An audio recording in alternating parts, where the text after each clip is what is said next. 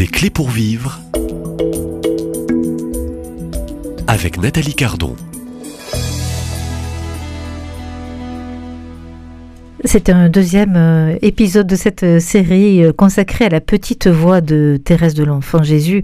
Et j'ai bien envie de, d'aller plus loin dans ce nom de Thérèse et de la Sainte Face. Et je reçois au micro, vous l'avez découvert hier, le prieur du couvent des Carmes de Toulouse. Bonjour frère Jean-Gabriel. Bonjour Nathalie. Alors vous êtes auteur de ce petit ouvrage qui se présente en forme de retraite spirituelle sur cette voix de Thérèse de Lisieux.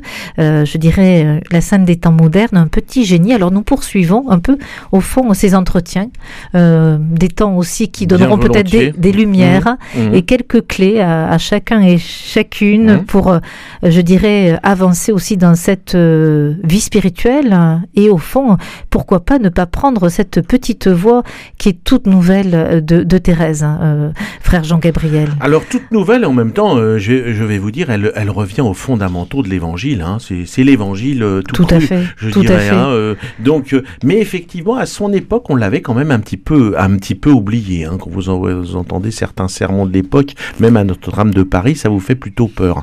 Bon, vous euh, voyez, ce Dieu, ce Dieu d'amour et de miséricorde, il était un peu passé à l'as, voyez. Oui, très marqué par le jansénisme. Le jansénisme, très, très, très, très, très, ouais. Et puis, on pourrait dire le moralisme, le rigorisme, etc. Enfin, tout bon. Et Thérèse va justement et c'est l'expérience de sa vie dont elle va témoigner justement par l'histoire d'une âme, hein, qui est l'ouvrage majeur qu'elle a, qu'elle a écrit.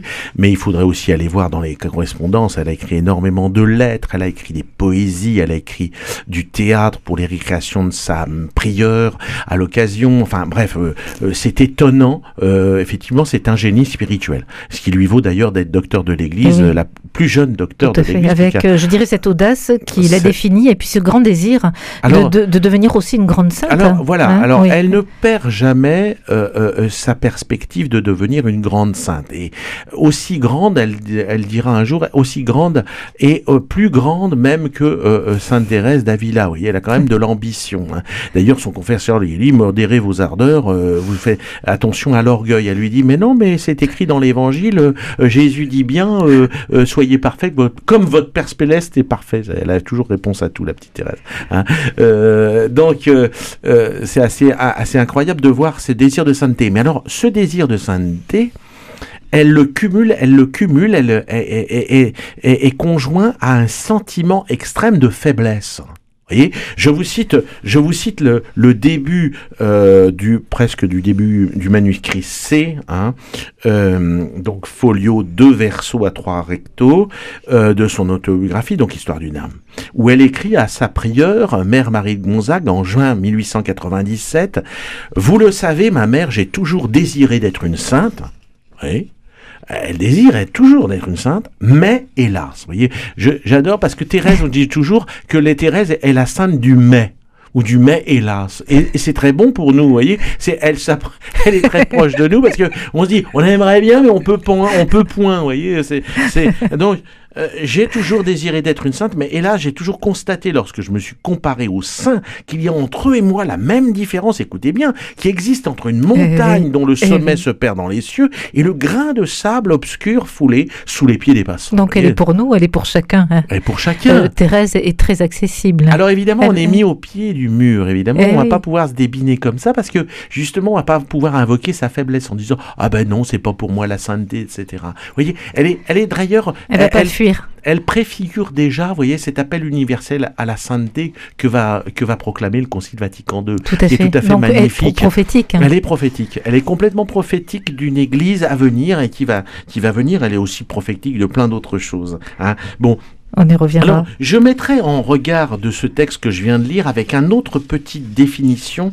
Elle est à l'infirmerie, elle va bientôt mourir. On est en 1897, en août, euh, plus précisément le 3 août 1897. C'est dans les derniers entretiens donc page 37 de la petite retraite, euh, donc où elle écrit euh, en réponse à sa sœur Pauline, mère Agnès, qui lui demande ce qu'est et qui note absolument toutes, toutes, les paroles sur un petit cahier jaune, hein, euh, toutes les paroles de, sa, de Thérèse est suivie. Ah bah, hein, mère, Agnès se fait la, la journaliste, si vous voulez, au jour le jour de tous les mots que profère la petite Thérèse. Donc, C'est pour ça qu'on a, on a, on, on a, et, on- et le, le résultat, c'est, les, un trésor. Oui, c'est les derniers entretiens. Il faut lire les derniers entretiens. Donc lisez, hein, euh, Ah, chers auditeurs, voilà, lisez, les, derniers les derniers entretiens de, de Thérèse. Alors que disait euh, Mère Agnès? Alors voilà, euh, Mère Agnès noté, lui euh, demande voilà. ce qu'est pour elle la sainteté. Et voilà va ce que répondre. hein. Thérèse répond.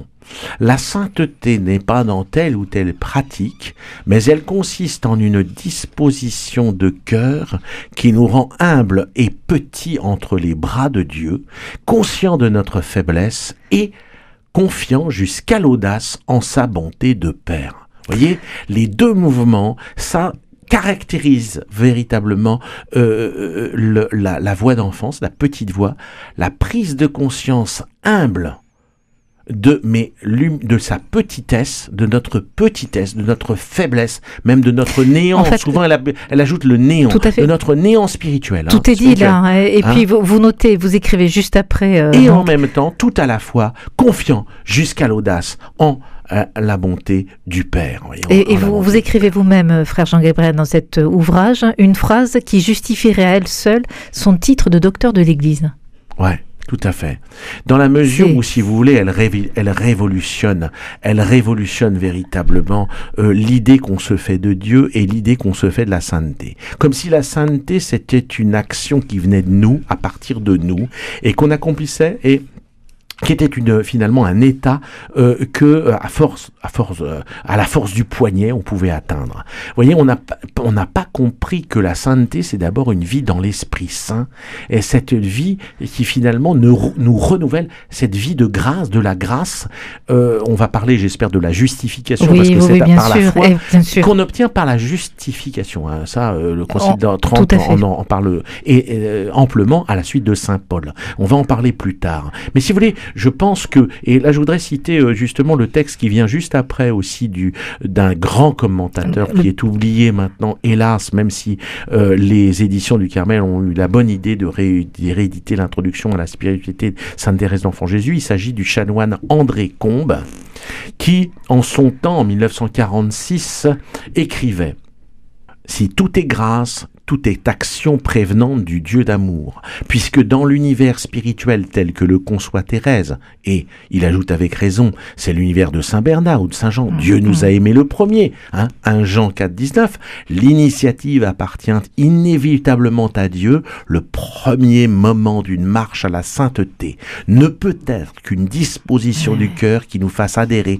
à cette initiative divine, voyez hein. Et puisque jamais l'heure ne sonne ou quelque chose pourrait être qui ne serait pas de Dieu, jamais l'heure ne doit sonner où l'âme avide de sainteté se replie sur son effort personnel pour l'organiser à sa guise et mettre en lui sa confiance. Mais voyez, quand on lit ça, on se dit, ah bah alors finalement c'est très facile la voix d'enfance. Non, c'est très simple, mais c'est très difficile. Parce que nous sommes compliqués. Parce que nous voulons toujours mettre notre patte là où. Voilà. Donc Euh, notre propre volonté, notre hein, propre hein, volonté. notre propre le volonté. plus grand obstacle, en fait, euh, le plus grand obstacle, c'est ce Mm. vieil homme, cet Absolument. homme euh, intérieur Bien qui sûr. doit passer par le Qui- feu, la qui transformation doit- et qui a la du mal à, à tomber en ruine, quoi. Voilà. Eh Euh, oui, eh mais oui, on se qui débat doit- encore aujourd'hui. Voilà. Vous pensez, frère Jean-Gabriel, prieur du couvent des Carmes, euh, accompagnateur aussi, qu'aujourd'hui, peu de personnes sont entrées, je dirais presque, je dirais, euh, avec radicalité ou dans la compréhension de cette euh, petite voix de Thérèse de Lisieux Eh bien, euh, On en est où aujourd'hui sur la bah, juste- compréhension de la petite voix justement, Justement, je n'en sais rien. Et euh, justement, je crois qu'il y a beaucoup de contrefaçons. Et il faut s'en méfier. Énormément. Il y a même des inversions. Bon, euh, l'émission ne nous donne pas euh, l'occasion de parler de certaines communautés nouvelles, euh, mais on pourrait. Hein, on n'a pas le- la possibilité, mais il y y a carrément une inversion. Euh, veut dire, euh, euh, Th- Thérèse, c'est pas une thérapeute. Hein. Je suis désolé. Hein. Faut pas confondre religion et thérapie. Hein. Bon, bref, je, je termine Voilà, là. ça c'est un bon, autre sujet. Bon, C'est un euh, autre sujet, mais on pourrait euh, amplement le développer. Voilà, donc Mais vous, vous touchez un peu du euh, doigt, un peu l'Église, hein, ses communautés, Ouais. euh, tout ce qui peut être abus à l'intérieur même Ouais. de l'Église. Dérive sectaire. euh, ouais. Et sectaires. Donc, Spirituelle. euh, euh, restons, je dirais, bah, à l'école de Thérèse, au fond, docteur de l'Église, mais sans euh, euh, des réinterprétations aussi de, Voilà. de Thérèse et de son message Il et de sa voix et de sa sa doctrine. Absolument. Et ce que j'ai voulu faire justement à travers ce, petit ouvrage, apprenons à discerner. Voilà, apprenons à discerner, mais avec le vrai discernement des, des esprits, comme euh, au sens ignatien du terme. Frère euh, Jean-Gabriel, merci de cette intervention du jour. Je rappelle que vous êtes euh, prieur euh, au couvent donc des Carmes de Toulouse, que l'on peut se procurer aussi cet ouvrage si on souhaite faire aussi un temps d'approfondissement, une courte retraite depuis chez soi. Ce livre s'intitule Retraite spirituelle, la petite voix de Thérèse de l'Enfant Jésus. On poursuit, je dirais, à l'école de, Thérèse, qui est l'école aussi de, la miséricorde, un docteur de l'amour. Hein. C'est, tout Thérèse. Hein. À demain, même lieu, même heure. Et merci. Je vous en prie.